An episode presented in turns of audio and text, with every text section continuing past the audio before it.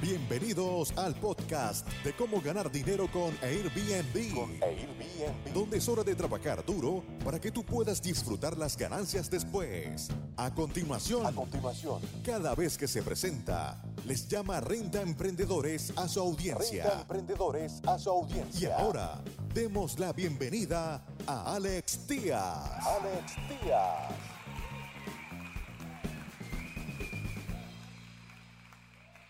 Ulises, esto es, hemos estado hablando de cómo se ha estado recuperando el mercado de alquiler vacacional. Esto implica trasladarse en avión de un continente a otro o de un país a otro. Ahora vamos a hablar de la renta a largo plazo, es decir, la vivienda tradicional. Es muy importante que ustedes tengan sobre la mesa siempre dos estrategias a seguir. Esto va a depender de tu destino, esto va a depender de tu propiedad, esto va a depender de tu buyer persona, de tu cliente, del perfil del cliente que te está buscando para rentar. Entonces, este artículo es de CNN Expansión de Obras, una publicación que me gusta también mucho seguir. Eh, dice, la vivienda en renta, un mercado atractivo en medio de la pandemia. Ciudad de México, Monterrey, Guadalajara van a seguir creciendo en, este, en, este, en, este, en esta categoría. Lo mismo vemos con ciudades grandes como Bogotá, eh, en otros países como Sao Paulo, en otros países también como Buenos Aires, que son metrópolis que van a seguir creciendo. Porque, y lo dice el artículo, lo voy a leer en un momento, el 40% por lo menos de la población en México es de menos de 40 años. Va a necesitar en su momento vivienda privada, vivienda para ellos.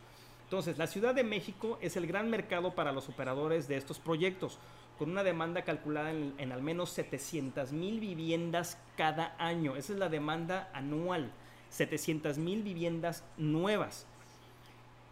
Dice, la vivienda en renta es uno de los productos inmobiliarios que mejor ha resistido el embate a la pandemia. Esto lo hemos corroborado aquí.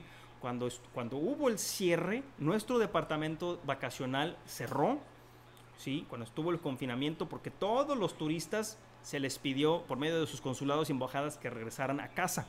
Pero nuestro departamento de largo plazo no cerró, porque la gente que vivía aquí y que estaba pagando una renta y después de todos estos cambios y perdiendo su trabajo y perdiendo o, no o no eh, eh, o, teniendo o surgiendo diferentes necesidades es decir que la, la familia se quedaba en casa y necesitaba más espacio o diferentes necesidades surgían, se empezaron a reubicar, es decir, nos pedían casas o departamentos o propiedades con diferentes tipos de características de las que tenían anteriormente, porque ahora estaban trabajando desde casa, los papás, los niños estaban estudiando desde casa, estaban tomando clases en línea, todo era muy diferente y los espacios también tenían que cambiar pero nunca colapsó, nunca paró.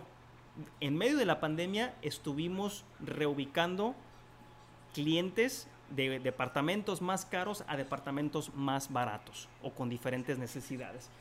Eh, en términos de inversión y desarrollo impulsado, impulsada sobre todo por la alta escasez de unidades en el país, sin embargo, la informalidad del mercado sigue siendo una batalla que aún se debe librar. Esto pasa mucho en el alquiler a largo plazo y ustedes estoy seguro que están muy, muy familiarizados con él. Hay muchas transacciones que ni siquiera se, eh, se, documentan. Entonces, accesar o saber un número exacto es casi imposible en un país como el de nosotros aquí en México, porque simplemente hay mucha informalidad. Es decir, el dueño de la propiedad saca su anuncio, llega una persona a pedirle información y le renta directamente o por medio de un broker, pero no se registra la transacción porque los contratos son privados de arrendamiento.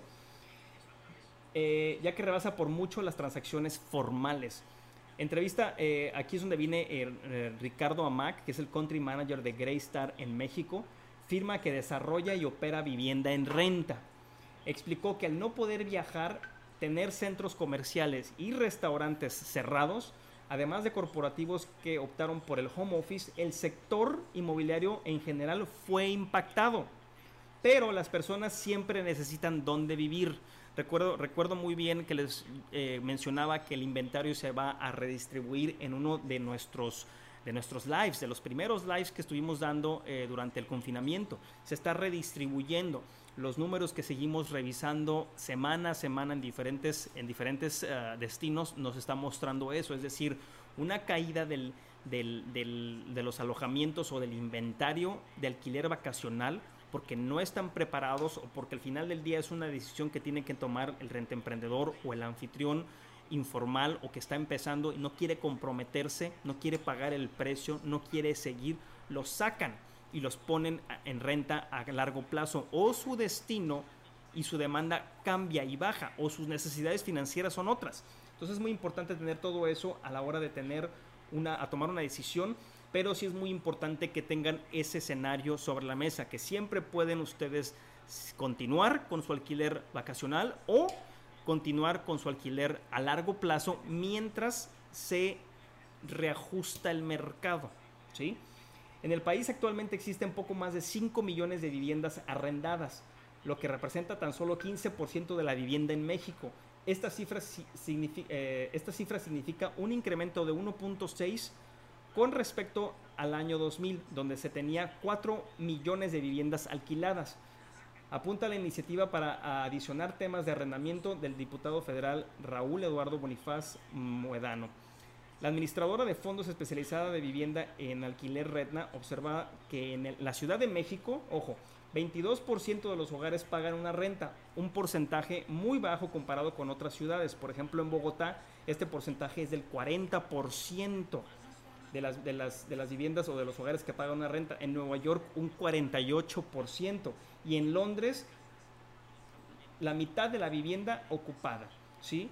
Son, México, la Ciudad de México tiene todavía un espacio muy grande para crecer. Por eso también, y luego vienen las cifras, dice, para Greystar, entre los mercados más fuertes en México está producto que se halla en Ciudad de México, en Monterrey y en Guadalajara. Por el número de población que concentran, Ricardo Mac explicó que las perspectivas para este negocio son alentadoras, pues el, el, potencial de demanda es muy alto. En un webinar pasado estuvimos hablando de cómo los viajeros internacionales van a buscar salirse de la metrópolis y lo estamos viendo, pero la vivienda en esa metrópolis, los que se queden, los que no tengan esa, esas, que no quieran perseguir o que no tengan acceso al home office se van a quedar y el mercado inmobiliario va a seguir creciendo. La demanda se va a ajustar, los precios se van a ajustar también, pero va a seguir creciendo porque abajo vienen generaciones más jóvenes que necesitarán vivienda siempre. La firma de consultoría inmobiliaria Softec calculó a principios de 2020 que el país demandará un neto de 19 viviendas nuevas, pues actualmente 75% de su población, 130 millones de personas, tienen menos de 40 años. Fíjense bien, 130 millones de personas tienen menos de 40 años. Estamos hablando de los millennials y, algunos de, y algunas generaciones, la generación después de los millennials.